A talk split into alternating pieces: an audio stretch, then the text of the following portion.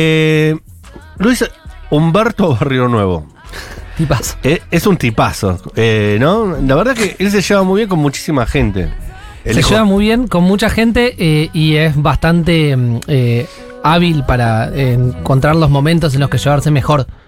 En ese sentido, tiene un gran sentido de la oportunidad. Él fue prácticamente quien anunció la candidatura a presidente de Eduardo Guado de Pedro hace Sí. muy pocos meses. Un mes atrás.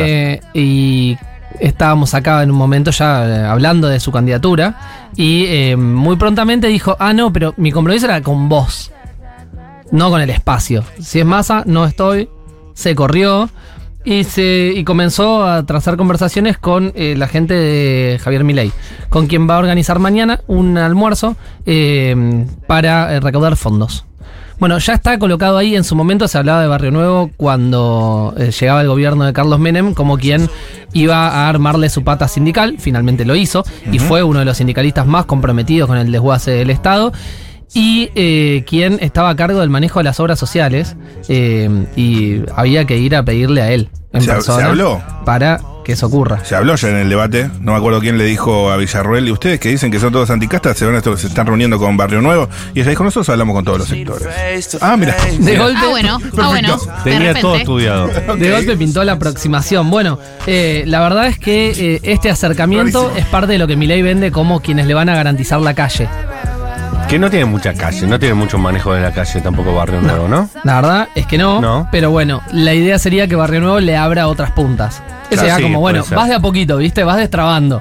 Agrega este, este, ¿quién tengo amigos en común? Bueno, vamos ¿Y al cómo siguiente. es? Dice, Gerardo Barrio Nuevo, por Martínez. ejemplo, es quien tiene buen vínculo con Acuña. Acuña. Un tipo importante en Triunviro. la CGT, en el triunvirato. Los famosos gordos de la CGT. Exactamente. Entonces dice, bueno, ya destrabo. Con Barrio Nuevo destrabo diálogo con Acuña. No es que viene Claro. y ya te lo traen en el Acuña, paquete. estacionero. Exactamente. Hermoso. Gran Importante. rubro. Gran rubro. Y además que está en todo el país. Ahí ya tenés. ¿Estacionamientos? No, estaciones de servicio. Estaciones de servicio, digo, Claro. hay, eh, hay siempre. Exacto. Bandera blanca, me gustan las estaciones de servicio bandera blanca, menos confiable que una estación de servicio bandera blanca. más No comprás, adulterada. Bueno, Eh, así que destrabó ese, ese posible vínculo y a partir de ahí sigue tejiendo. Dicen que Facundo Moyano también eh, está, ¿Está, está hablando ahí. cerca de mi ley? Facundo, Moyano abre diálogo. Facundo siempre fue de hablar de reforma laboral. Hace tiempo que viene hablando de tema de reforma laboral. Eh, anduvo viajando por el mundo, conociendo experiencias y motivó con eso. Mi pregunta respecto del tema Barrio Nuevo. Ustedes saben, hace no mucho tiempo atrás, su pareja de toda la vida había sido Graciela Camaño. Sí. Graciela Camaño tiene una relación casi filial con Sergio Massa. Lo padrinó de muy Sí. chiquito, iba a dormir Sí. a la casa. Muchos dicen que incluso le presentó a Malena Galmarini y la mismísima Graciela Camaño.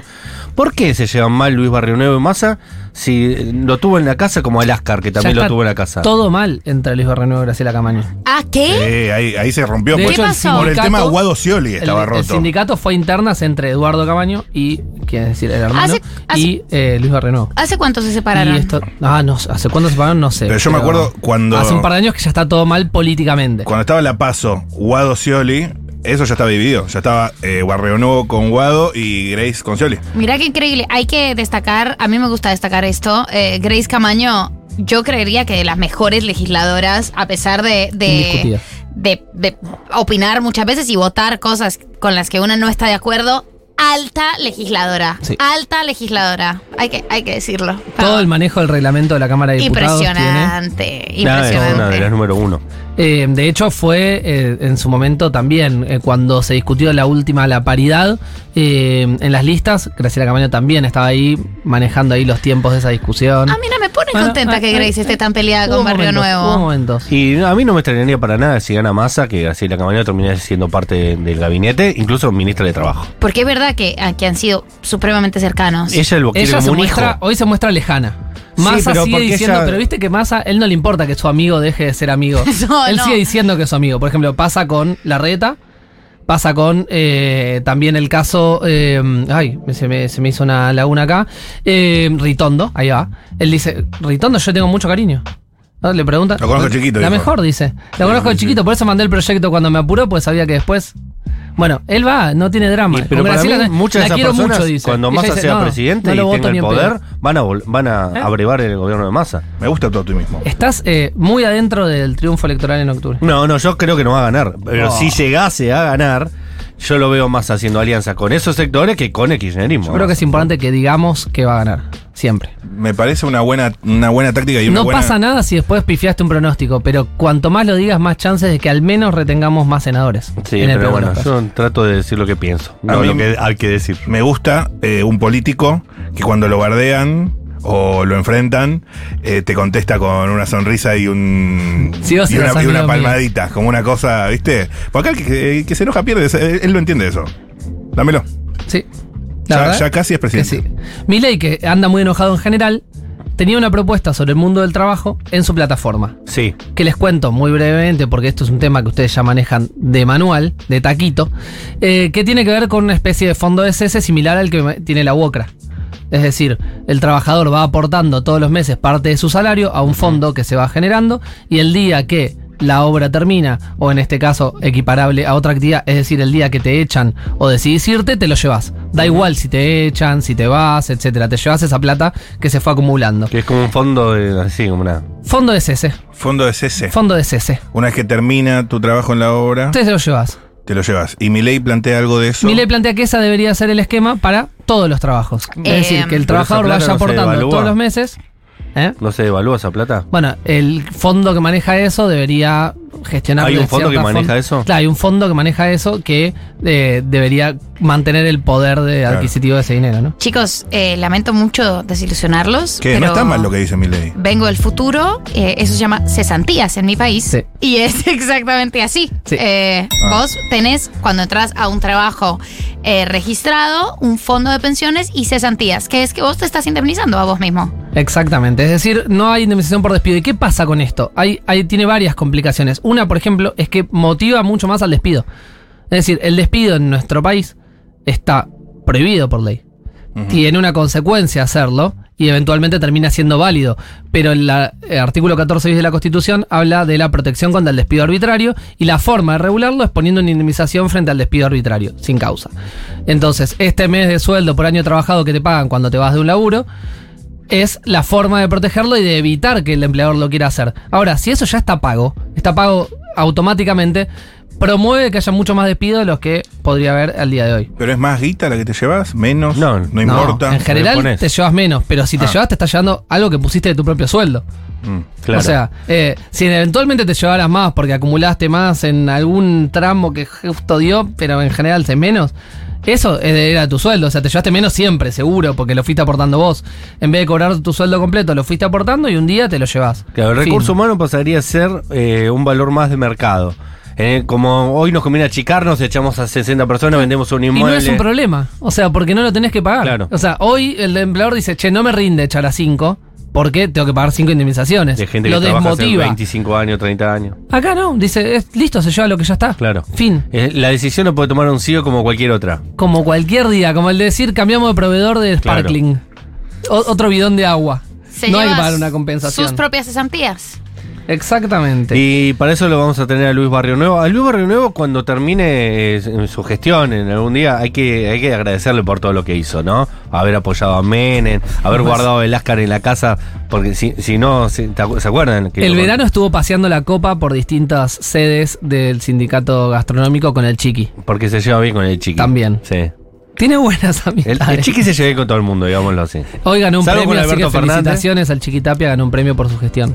En Francia, a la calidad de la Me- gestión. merecidísimo. Qué Sí. grande. Súper merecido. Y a su peinado. Además, eh, terrible que seas el representante de los gastronómicos, que es literalmente como el, el, el grupo de trabajadores con peores condiciones laborales. Depende de la propina, para que te des una idea. Una cosa terrible.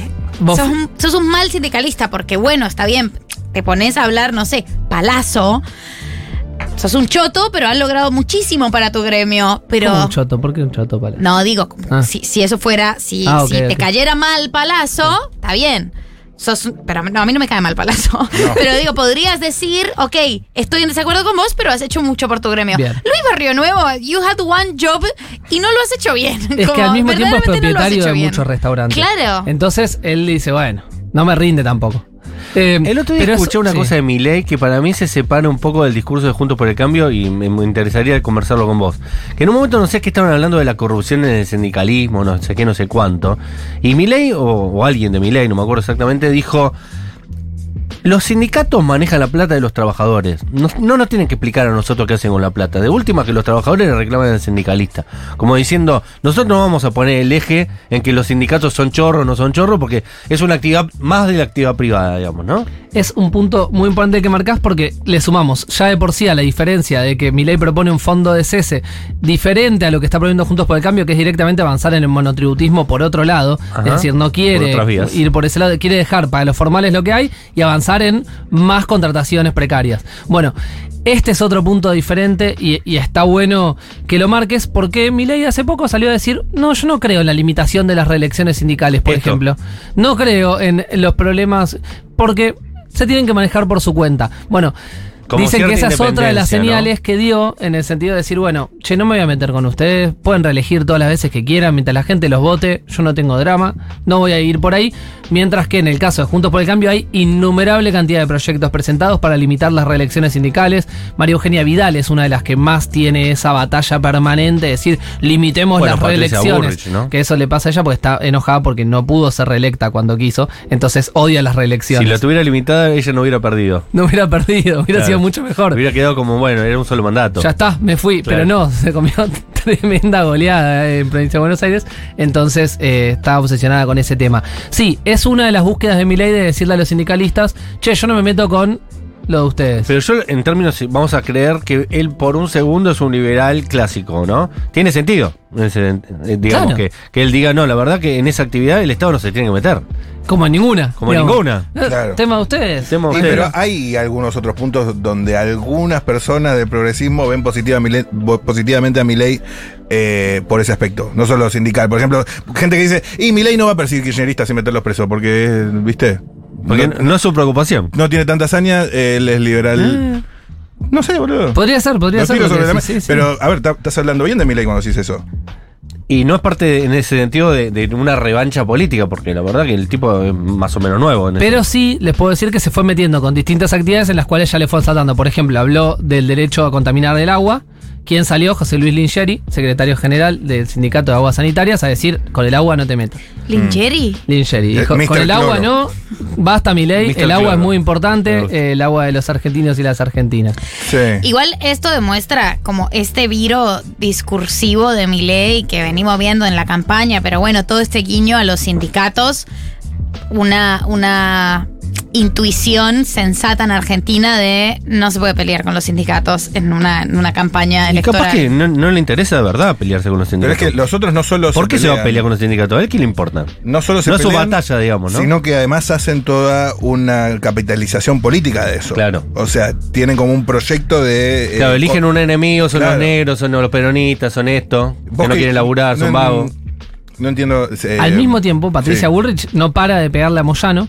Claro. Su campaña es meter preso a Moyano. Claro. Y, a lo Que, que- y de sigue hecho, hablando alguien le tiene que avisar a Bullrich, entre muchas otras cosas, que no está en sus potestades si es mañana presidenta meter preso a Moyano. No, no, Sí. no es que ya Bueno, podría Macri metió preso por- gente igual. Claro, pero no, no, técnicamente no es parte de las facultades del Poder Pero, Ejecutivo. eh, si Disponer la prisión inmediata del secretario general de camioneros. Pero a ver, yo para pasar en limpio. Sí. Hecha toda la exposición eh, de los argumentos.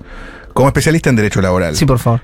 ¿cuál es tu interpretación de estos movimientos de mi ley?